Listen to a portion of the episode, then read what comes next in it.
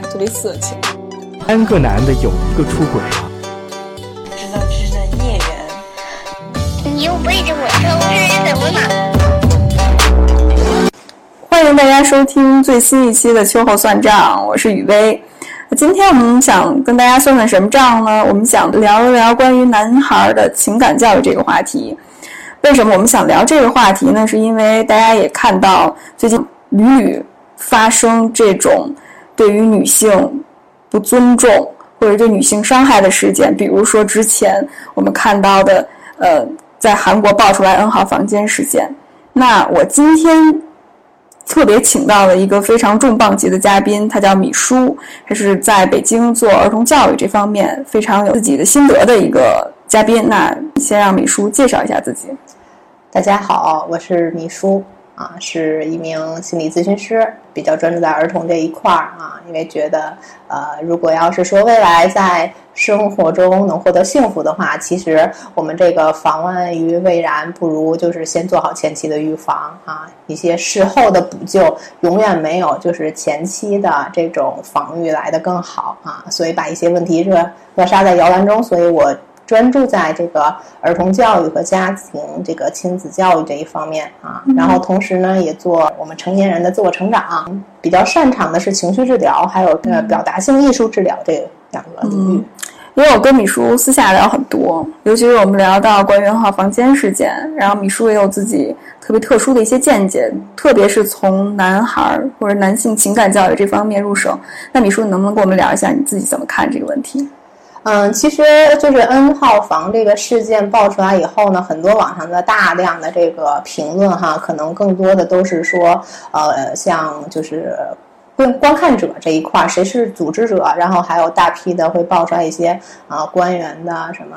就是子弟啊，还有一些什么网友，为什么会有这么多的男性去关注这个呃，去去上这些东西，看这些东西？大家可能更多的是觉得啊禽兽啊什么的，但是其实我们要知道，就是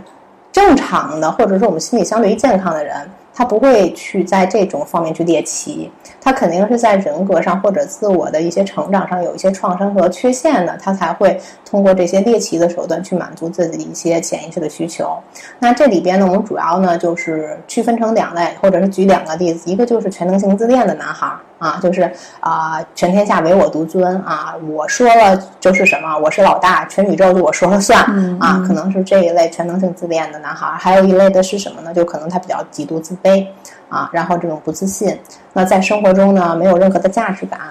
他在生活中无法去获得自己的这种就是价值观啊，还有价值感，然后这种需求在现实中得不到满足，于是他就转向到这种虚拟的世界上，嗯然后去获得自己的这种价值感和满足感，啊，基本上是呃这两类可能会更多一点，或者还有一些啊性性成瘾偏好的，这可能就是一些更另类的了。嗯，就是刚才米叔你说到的全能性自恋和极度自卑是比较典型的两类。那在日常生活当中，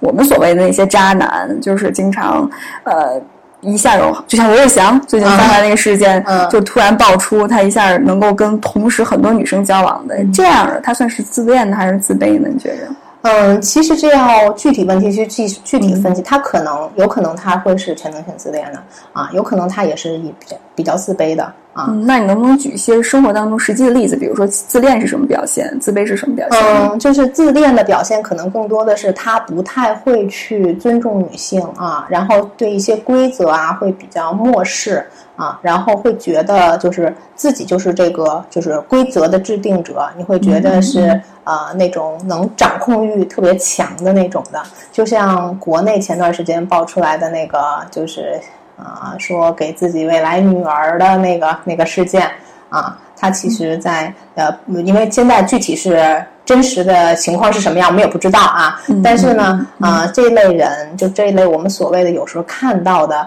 啊，比较成功的一些人，他可能都是有一些全能型自恋的这种倾向的啊。对，那还有呢，就是说在生活中这一类人，他们可能不太尊重女性，嗯啊，就把他们女性当成一种泄欲的工具。对，有呃一个是泄欲的工具，还有呢，就是说他可能在生活中的话啊，会贬低女性，啊，觉着女性天生就是弱者啊，就是不如自己的啊，他们就是毫无价值的。啊，会有这样的去啊对女性的一些非常不尊重的这种观点啊。那还有呢，就是像比较自卑的男孩儿，那他可能在两性关系中啊，或者在社会关系中，他会感觉到你会感觉他很弱小啊，他的能量值是很低的啊，然后在两性关系中是处于比较弱势的一方，讨好型的那个、那一方。就是，但是你像我们平时在日常生活当中看见很多公号，都是说说男朋友就要对女朋友百依百顺，嗯然后就要对女朋友。女朋友说什么，他就要做什么，而且在女朋友面前不敢表达自己的想法，嗯那他们算不算是一种自卑型呢？嗯，这其实我们要说的就是要还是要具体分析。那有可能是他如果是真正的啊，回到原生家庭里边是，如果他在一个很温暖的，本身就处在一个就是呃。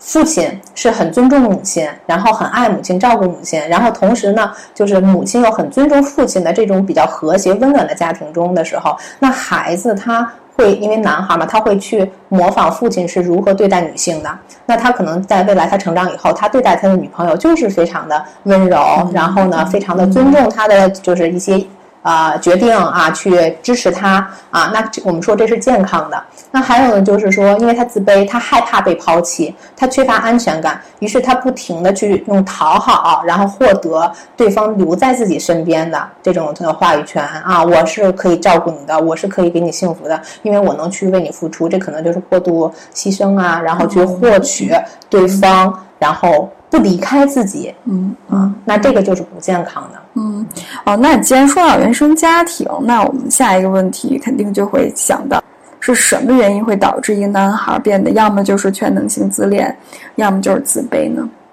嗯，这个其实我们要说来就是整个社会的大环境啊。首先就是，嗯，我们都知道，可能大家就是听说过马斯洛需要层次理论啊。那我们随着整个这个社会的进步，我们很多的时候，其实我们的心理需求已经提高到很高的层层次了。特别是现在有研究显示，九零后的孩子，他们基本上已经到马斯洛需要层次的顶级了，像自我实现的需求了。那在这个过程中，我们的家长还用上一辈或者上上一辈的那种教育方式，只是吃饱穿暖、安全长大，那肯定是在他这种情绪需求上就会产生落差。嗯啊，那这时候他的不当的教育方式啊、教养方式就会导致孩子出现各种各样的这种心理问题，因为需求没有得到满足嘛。那这时候还有一个原因呢，就是我们现在整个社会中还有一个大家都知道的叫父亲缺位。嗯，对就是丧偶式育儿。对，丧偶式育儿。然后呢，就是在这个情况下，那爸爸缺席，爸爸缺席的时候，我们说有的时候像无论是呃，特别是吧，特别是像全能性自恋的时候，那可能就是有一部分原因啊。当然，他在零到八个月母婴关系也是有关系的。那我们先说，就是这种类似丧偶式的啊，那可能。妈妈把儿子当成了父亲的这种替代品、啊，那这时候呢，就是过分满足他的需求啊，就是你只有一个孩子啊，然后呢去贬低父亲啊，你父亲这么不好那不好啊，去在孩子面前去不尊重他，就是从妈妈的角度就没有给孩子树立起来一个榜样，要去尊重父亲啊。那这些孩子呢，因为我们成长的过程中，我们是从父亲身上要去习得对这个社会规则的尊重感。那也就是对秩序的这种建立感，我们是通过对父亲那种态度去建立起来的。那当我们去不尊重父亲的时候，在成长的过程中，那未来肯定这个孩子他就会蔑视我们的这个规则和规定。嗯啊，那他就会有一种啊，我是老大，我说了算。那同时呢，因为母亲在这个过程中，她把孩子当成了就是爸爸的替代品嘛，那他就会过度的去控制孩子啊，我要求你怎么怎么样，然后呢，我为你付出这么多啊，所以你要听我的，我一切都是为你好，就是以爱之名去控制孩子。那在这个过过程中，因为孩子需要去做成他自己，那这时候他就要反叛家长。那这时候我们就会发现，他一方面要顺从妈妈，一方面内心呢又有这种要成为自己的欲望，于是就产生了矛盾体。但是这种矛盾体，它就会被压抑在体内，成为他一种潜意识的这种啊、愤怒也好啊。那为什么？是因为他不允许自己对母亲有攻击性，因为这是不孝的，特别是对于中国的这种社会道德来说，这是不孝的，所以他就没有办法去正向的去表达他的愤怒。那长大以后，在两性关系中，他对女性有多蔑视，对女性有多愤怒，或者他的就我们叫他的伴侣有多愤怒，其实投射出来的就是他对母亲的恨意和愤怒。所以我觉得，我觉得大家周围也都是很多就是特别强势的妈妈，嗯，到最后教育出来的男孩儿都没有办法在未来建立好非常对良好的亲密关系包括在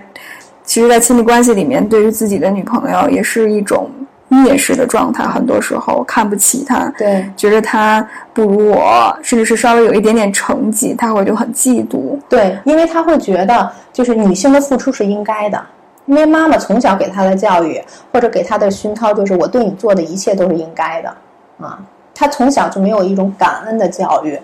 嗯，所以呢，对于孩子来说，他长大了以后，他所得到的一切，像女性为他所做的一切，因为，嗯，在两性关系中啊，我们会就是你对异性的关系会从你的异性父母的相处模式上去习得而来。那这时候，小时候妈妈一切都是为了他去无条件的去付出啊，去什么都是给他最好的啊。那这时候呢，他长大以后在两性关系中，那他的伴侣无论是给他怎么样的去付出，他觉得都是应该的。那自卑型人格也是这样的吗？嗯，自卑型人格它其实不太一样。自卑型人格它整个成就是跟这个自全能型自恋可能恰恰相反呢。它是在成长的过程中一味的被否定。哦，但是呃，这里边也有一个非常好玩的东西呢，就是说，如果一个太过于强势的妈妈，她可能反而养育出来的会是一个比较自卑的孩子。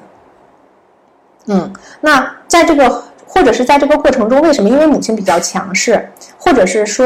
呃，孩子的话，就是他在这个过程中，他需要通过不停的去认可自己啊，获得外部的价值，然后体现自我的内在的价值感。那这时候，如果母亲过于强势，他觉得孩子怎么都做不好，你无论怎么做都达不到我的标准的时候，那孩子的这种自我价值感就是会屡次受到打击。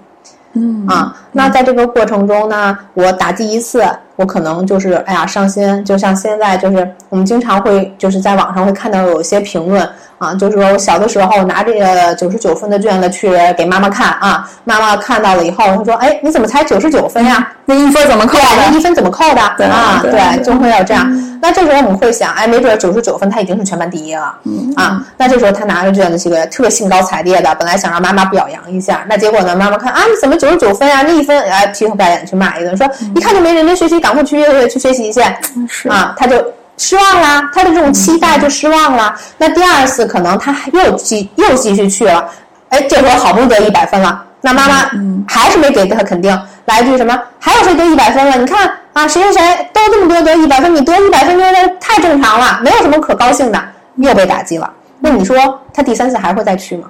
嗯，他就不会再去去就是期望中得不到了以后，那他就会逐渐的去降低自己的期望。嗯，那这个时候就是我们说，当我一直在期望，但是得不到的时候，这种失望会带来痛苦的。那我们身体是很聪明的，那我为什么老要让自己失望，老让自己痛苦呢？那于是他就开始建立起来一种自我的情感隔离。这时候就是说我既然无法去得到，那我就是给我的情感建立起来一个堵墙，我不再让我的情感去过分的跟外界交流了，那它逐渐就可能形成了一种比较冷漠的这种情绪表现。那这些是一类，那还有一类呢，就是说可能我们小的时候，就是很多家长，特别是对于男孩儿，都会在说，嗯、因为小孩儿我们都知道我们怕黑，嗯。啊、但是家长就会对小男孩说，你是一男孩子，嗯。嗯，你要勇敢啊，没有什么可怕的啊。或者他有假设看了说妈妈我害怕，说这有什么害怕的呀？你是一男孩，你要坚强。大男孩不能哭啊，对对不轻弹啊，对这种教育模式。对，那其实这个就是一个问题了。为什么呢？就是说，你无论是恐惧是害怕，其实这些都是情绪。那情绪的主人是谁？其实就是我们自己。那在我们整个成长的过程中，当妈妈说你不许害怕的时候，其实对于孩子来说，他告诉自己的是什么？我不能有害怕，我不能有恐惧。那我们如果把“不能”后边的这个换一个主语，就是我不能怎么怎么样，那其实他是在否定情绪的同时，也是在否定自己。因为情绪，我们是情绪的主人嘛。那长此以往的话，他在不停的否定情绪，前期是，后来逐渐就变成了不停的否定自己。那我们都知道，你长时间处于自我否定的状态中，那未来成为什么样的人格，肯定就是自卑、不自信的。哇，那那确实是，那很多时候我们的教育其实还是给了我们一套既定的标准，比如小朋友要乖、要听话，特别是对女孩的教育啊，好像女孩更适合这一套东西。对，就是我们现在整个大的教育环境来说，其实对男孩来说是不太友好的，或者我们说是在啊、呃早期的这种教育中，啊，可能对男孩更不太友好。为什么呢？其实这个如果要是说来的话，我们就是要说成男女，男孩和女孩，我们在这个生理结构上的一些啊、不同了。男孩可能他因为我们这个就是激素水平，它是睾酮素的分泌嘛，那它分泌出来的这个就是导致我们的行为可能就是冲动啊、爱动啊，还有就是我们的性冲动也是由它去控制，以及我们这种啊武力去解决他，他希望通过一些手就是身体的接触啊去。认识自己的身体，然后知道自己的力量啊，可能带来的这种自我保护啊和这种伤害别人啊，他是通过这样的去接触。那对于女孩来说，她可能是怎么去记去认识这个世界？她通过沟通啊，她通过去察言观色啊，因为从我们这个啊，从我们这个视觉上来说的话，就是说女孩在看待看看一个问题的时候，她看到的信息会比男孩要广。啊，那那个举个例子来说的话呢，就是说像男孩的话，就特别到四五岁的时候，有的男孩的家长就会特别困扰啊，那孩子就会之间的就是你会推他，就是、就是小男孩之间就相互去推人啊，或者是掐人啊，对，掐人，对，其实这些它都是一个对自我力量的探索。那他通过推人把对方推倒，他其实知道哦，我推的这个行为其实是一种自我保护，同时也可能会给别人带来伤害。但是这个时候呢，我们就需要家长正确的去引导，让他去有一个这种对自我力量的这个认识。但是呢，他是通过这种推人的这种行为，产生一个对这种自我这种力量、这种攻击性的一个认知。啊，所以他男孩是通过这种行为上的这种动作去探索世界。对，所以很多家长都会觉得你是不是故意欺负小朋友？对，其实有的时候并不是，而是说，嗯，他是通过这种行为，然后想表达自己的一种，就是我不喜欢你，你靠不近我，但是他不知道怎么去表达，可能家长也没有以前去啊、很好的去引导他正确的去表达。那这就是跟女孩的区别了，因为我们刚才说了，女孩她不是说，呃，她是可以通过沟通，她善于沟通，然后她去善于啊、情绪的表达啊，以及嗯、呃、那个察言观色这一类。那为什么再再说，就像啊、老师为什么喜欢女孩儿？女孩没准是老师都已经生气了，然后女孩看着老师生气，马上就乖乖的坐在那块儿了。但是小男孩还在调皮，这就是男孩跟女孩在这个情绪对对方的情绪的这个感知上的差异。那为什么会这样子呢？就是说，从我们整个进化的角度上来说，我们在远古的时候，我们由于社会分工，男性是要出去捕猎的，那女性她是群居的，社会群居的，她需要繁衍后代。那这时候呢，她就需要去沟通，跟孩子去沟通。他因为小孩刚开始不会说话呀，他只是哭啊啊，这个要这个啊哼啊哈哈呀去。表达自己的需求，那母亲必须要有很强的感知能力，去捕捉孩子到底是饿了还是尿了，对吧？然后呢，她要跟其他的就是社群里边的女性去沟通，共同的去抚养孩子。那所以呢，女性就是表现出来的，因为进化嘛，逐渐进化出来，就是在沟通能力上、情绪表达能力上和共情能力上会更强。那对于男孩来说的话，或者原本的男性，他出去捕猎，那我们要知道，捕猎他必须。没有那么好的工具嘛，那会儿石器时代，所以他要有力量，他要去跟野兽去对抗啊。那只有这种有力量的、跑得更快的，那可能他会捕获的食物会更多，更能满足他生存下去的需求。那同时在捕猎的过程中，我们需要干嘛？我们不能有那么多的声音，我们要专注。嗯，对，你要不然看见一个兔子，你这样一走神儿，这兔子跑了，你今天晚上吃什么呀？对，所以呢，这个就是在整个这个进化的过程中，就会导致了男性他的专注度会比女性的强，就是女性的专注度广度会比较比男性要广，因为有可能就是我们还是说在远古时候，要一边喂孩子，一边在听着跟人家聊着天儿，所以他要是注意力的广度会比较广。但是男性呢，他要注意力的专注度是要比女孩强。这也就是说，我们在家里边，特别有男孩的家长特别困扰的一件事情是什么？就是叫对叫不动他。那为什么会叫不动啊？就是说，我们男孩在做一件事情的时候，他的这个听觉系统就会下降，那他就会专注在这件事情上，那就会最典最典型的表现在妈妈叫了半天他不动。那举一个例子，就是说，同样一个女孩跟一个男孩的家庭，没准女孩在玩玩具，男孩在看电视啊，或者是男孩在玩玩具，女孩在看电视啊。那这时候妈妈同时叫洗手吃饭了，你就看着女孩啊，好答应一下，动了去洗手了。男孩半天叫不动，为什么？他都没有听见，因为他专注在他自己所做的这件事情上了，他没有听见你说的这个话。那这时候妈妈可能就是再叫一遍洗手啊，吃饭还是没听见。那妈妈怒了，走过来把玩具一摔，叫你听见没有？装听不见呀！于是就哎，特别孩子特别委屈的看着妈妈，我就是没听见，对，特别特别委屈的看妈妈，对，妈妈就就就一个批判脸，次次像你都这样，于是就各种标签就贴在男孩身上了。而且更可气的是，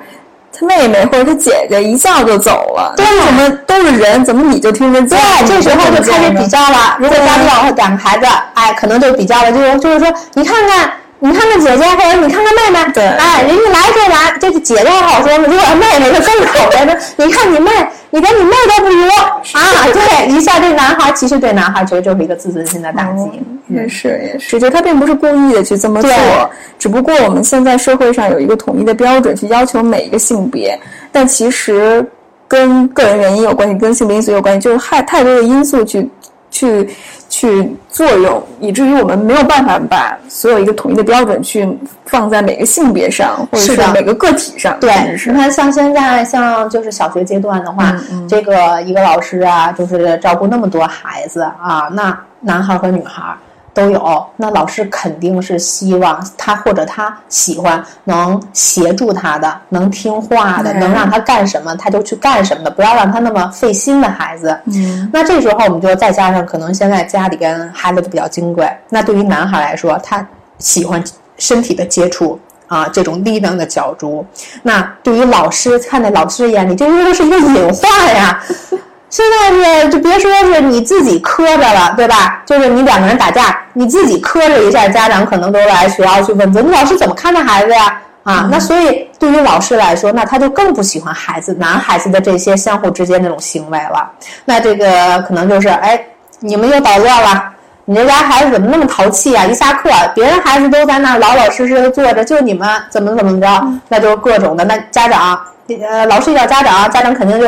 孩子，哎，你怎么这么不听话呀？那倒霉的还是孩子。其实对于孩子来说，特别是男孩来说，他的天性就是爱动，他的天性就是要通过我的不停的这种，因为他男性嘛，刚才说了，他整个成长的过程中，他其实是在学会通过这种相互的身体的接触，他在学会如何去控制自我的力量。嗯那虽然我们今天主要谈的是男性了，但我会觉着还是提一句，就是对于女性来说，像这种所谓的乖巧啊、嗯听话呀，对她们未来的影响，是不是也是挺严重的呢？是的，就是我们说，其实对于男孩来说的话啊，就是我们今天说的可能是自卑啊，或者全球性自恋。其实我们现在还说了一个叫女孩线，女孩我们要关注的什么，就是好孩子现象。那我之前有一段有一次吧，就是去一个中学去做过一次，就是他们的测评。那特别巧的是，他们初一就是从小学刚升上来，嗯，刚升上来，也就是十月份，等于才一个月嘛。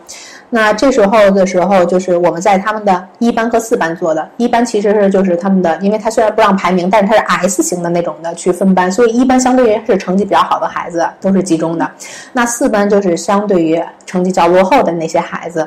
那当我们在四班做的时候，他其实是问题孩子的问题并不是很大的，就是没有一下就能看出来有问题的孩子。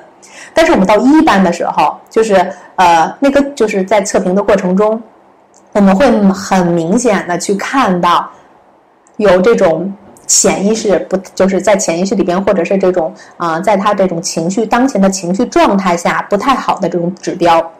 那大部分这种测评的门类大概是什么？能不能介绍一下我？们用的是那个就是人格测试，人格测试就是绘画投射的人格测试。对，所以它的很多就是很多显示出来的就是指标，一下就能很清晰的在这个就是画面上呈现。那这里边就因为我们是匿名的，所以我也不知道这个孩子是谁。但是呢，老师就班主任就会说，哎，呃，就是让我去挑出来，他们说我想看一下啊，然后我就把那几个就是非常就是当前情绪这种指标不太好的孩子挑出来了。那老师对着花名册看的时候，当他看的第六个的时候，还是第七个忘了，反正是看了几个以后，老师下意识的说出来的一句话，说，哎，这不是我们班课代表，就是我们班的班委。就是全部都是那种所谓的模范生，对，是的，是的。那而且里边大部分都是女生。女生，对，那这一类孩子呢，就是为什么会我们说要关注好孩子现象，就是说这些好孩子，他们通过压抑自己的情绪，压抑自己的这种需求，去满足对就是我们的身边的人、老师、家长、啊、对他的期待。他会满足，就是我自己本来不想做这件事情，我不喜欢做这件事情，但是因为我要获得别人的肯定，所以他就去压抑自己的这种不开心啊，这种呃委曲求全也好，我要去完成这件事情。那这一类女孩子成长了以后，那她会怎么样？她在两性关系中，那她就会过分的去呃希望通过自我牺牲也好，就是我一定要在别人面前展现我是一个啊贤妻良母，我上得厅堂，下得厨房，我即使内在我再不愿意啊，我去压抑自己的这种不开心啊，这种委屈啊，然后我去要获得周围人这种正向的去对我的认可和体现自我的价值。那这么听起来，这种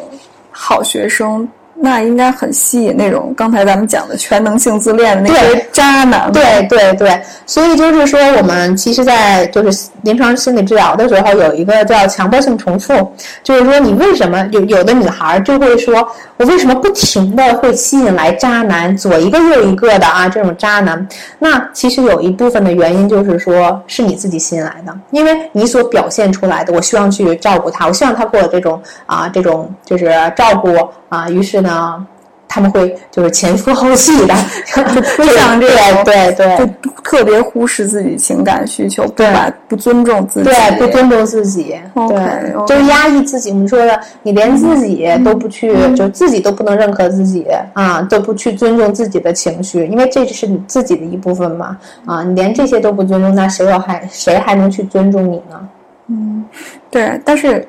很多我们像说现在新时代女性，因为我们之前也聊过关于女性的话题，比如说我们看到很多女性就是非常自我活的，嗯、而且对自己不管是婚恋，比如说我们说王菲，嗯、她结过这么多次婚，嗯、但是她会觉着我很幸福，没有关系。像俞飞鸿，我一次都没有结过婚，我现在也没有生孩子，虽然我都进入到所谓大龄女青年的时代。但是我会觉得我很开心啊，对，过得没有错啊，我的边界感很强啊。对，就是说，其实现在来说的话，就是恰恰是这一些我们叫健康型自恋的女性，她有很强的自我的边界感，然后她有很强的自我内在的评价体系，就是我自己认可我自己啊，我不需要外部的环境，我就是对我的认可，我对自己有一个很清晰的认知和评价，我知道清晰的知道自己是呃是呃是什么样的人，我追求的是什么，同时呢。那还是说这个呃，我也知道，那这个情绪或者是这件事情到底是不是我分内的？就是我们刚才说的很强的这种边界感的，恰恰是这类的女性，她反而会被我们有一些人会认为好另类啊，对，好另类啊，对对对，但是之前的人对对，但是恰恰是他们会活得就是很幸福。嗯，所以说其实不管是男对于男孩也好，还是女孩也好，真正一个幸福的。生活并不是一个所谓的既定而成的标准，你要结婚生子，是的，更多的是知道自己想要什么，而且能够自己肯定自己，自己认可自己。对，然后边界感很强，就当一个人去侵犯我的尊严的时候，侵犯我的边界的时候，我会能够及时的说不。对，是的，我会维护好自己，我自己更重要一些。是的我爱我自己。但我听起来，其实不管是全能性自恋也好，包括自卑也好，甚至我们说好好孩子现象，其实都是不爱自己，就太不在乎自己了。对，就是我们其实，在临床的，或者是我们在就是给父母讲课的时候，我们常会说一句话：当父母伤害了孩子的时候，孩子不会停止爱父母，他会停止爱自己。停止爱自己。对，是的，就是当父母对孩子有一些言语上的伤害也好，或者肢体上的伤害的时候，当孩给孩子造成了创伤的时候，孩子在创伤结束后，孩子不会停止去对父母的爱，但是他会停止对自己的爱。这个是为什么呢？啊、因为他会觉得自己不够好，是因为自己不够好，所以导致了惹父母生气。嗯、这就是跟我们就是大人和孩子我们的大脑结构有就是有差别了。那孩子他的对问题的解答能力，这个诠释，他是因为大脑还没有完全发育，它远远是低于成人的。但是孩子的感受性，它是会远远的是是成人的三百倍。所以他的感受力会很强，所以我会经常会觉着，就是你是不是真心的去抱一个孩子，是不是发自内心的爱这个孩子，孩子是有感触的。嗯，对，就是你会发现很小的小婴儿，你同样两个人，就是向他张开手手臂，一个是充满爱的充，还有一个就是很冷漠的充满，他会扑向这个是内心充满爱的同事，什么都不说，他们只是张开回报，就是就是因为他的这种感受力是非常强的，那。因为他的感受力很强，同时他的这种对问题的诠释和解答能力是很弱的，于是他就会形成错误的私人逻辑。那像举个例子，就是说现在都有二胎了吗？二胎的时候，呃，孩子我们都会说，有的时候大孩子如果要前期没有沟通好的话，或者是呃妈妈就是过度的去关注就是老二的时候，大孩子他会退行。那有可能他四岁了，他突然发现啊，我要我还我要继续的让妈妈喂着吃饭，或者拿奶瓶喝奶啊，因为他发现哦，因为弟弟就是弟弟，哎，拿奶瓶儿喝奶，妈妈他们会更关注他，所以所有人全家人都会围着他，于是他们就会把这个奶瓶和对妈妈的爱牵在一种错误的私人逻辑的连接，觉得拿奶瓶喝奶这个行为就能获得妈妈的爱。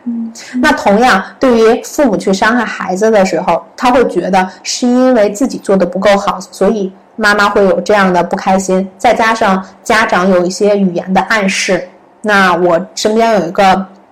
朋友，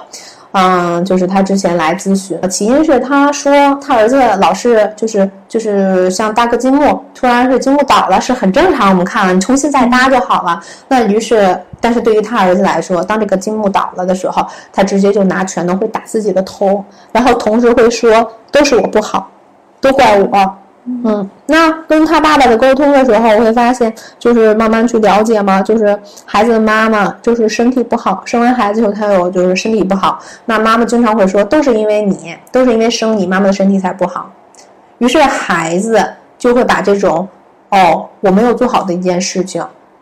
跟这个妈妈的爱进行两一项连接。我是因为生了我，因为生了我，所以妈妈身体不好。所有的不好的事情都是因为我，所以当这个事件失败的时候，也是因为我不够好。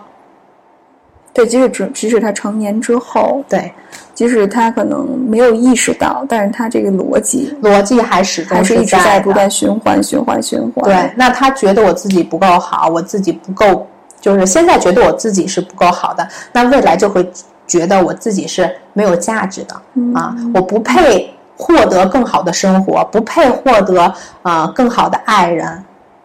啊，我不配爱自己，拥好拥有更好的生活。我有一个表哥也是，因为他是老二，他妈妈生老二的时候，因为大出血去世了，所以他从小不管是他哥哥也好，还是他爸爸也好，还是甚至他奶奶也好，都是说就是因为你，你妈才去世的。那他对于他来讲的话，心灵上受到了很大的创伤。是的，他就那种问题少年，从小到大就是上学也不行，工作也不行，然后找女朋友也是，呃，就是基本上每天都换。为什么会是这样？因为，嗯，其实妈妈去世这件事情，所有人都说是因为你，那他的内心其实就是在追随着母亲。那妈妈因为我去世了啊，因为我让妈妈丧失了自己的生命。如果从更深层次角度说，他其实是希望用自己的生命去偿还母亲，他会用这种就是死去，嗯，就是向死的驱动力啊，去追随着母亲。我做不好任何的事情，那做不好任何事情是什么？那肯定就是生命的，就是低能量啊。他用这种行为去在偿还母亲。就是这种很多自毁的这种行为，对是的也是因为之前的这种对自己或者是对母亲的这种认识，以至于让他走向这种毁灭性的行为。对，因为因为他会觉得，就是我们他他内心的里边会有这种驱动，就是我要去认同母亲，我要去替代母亲，嗯。嗯，那我要去替代母亲曾经的生活，就要去为他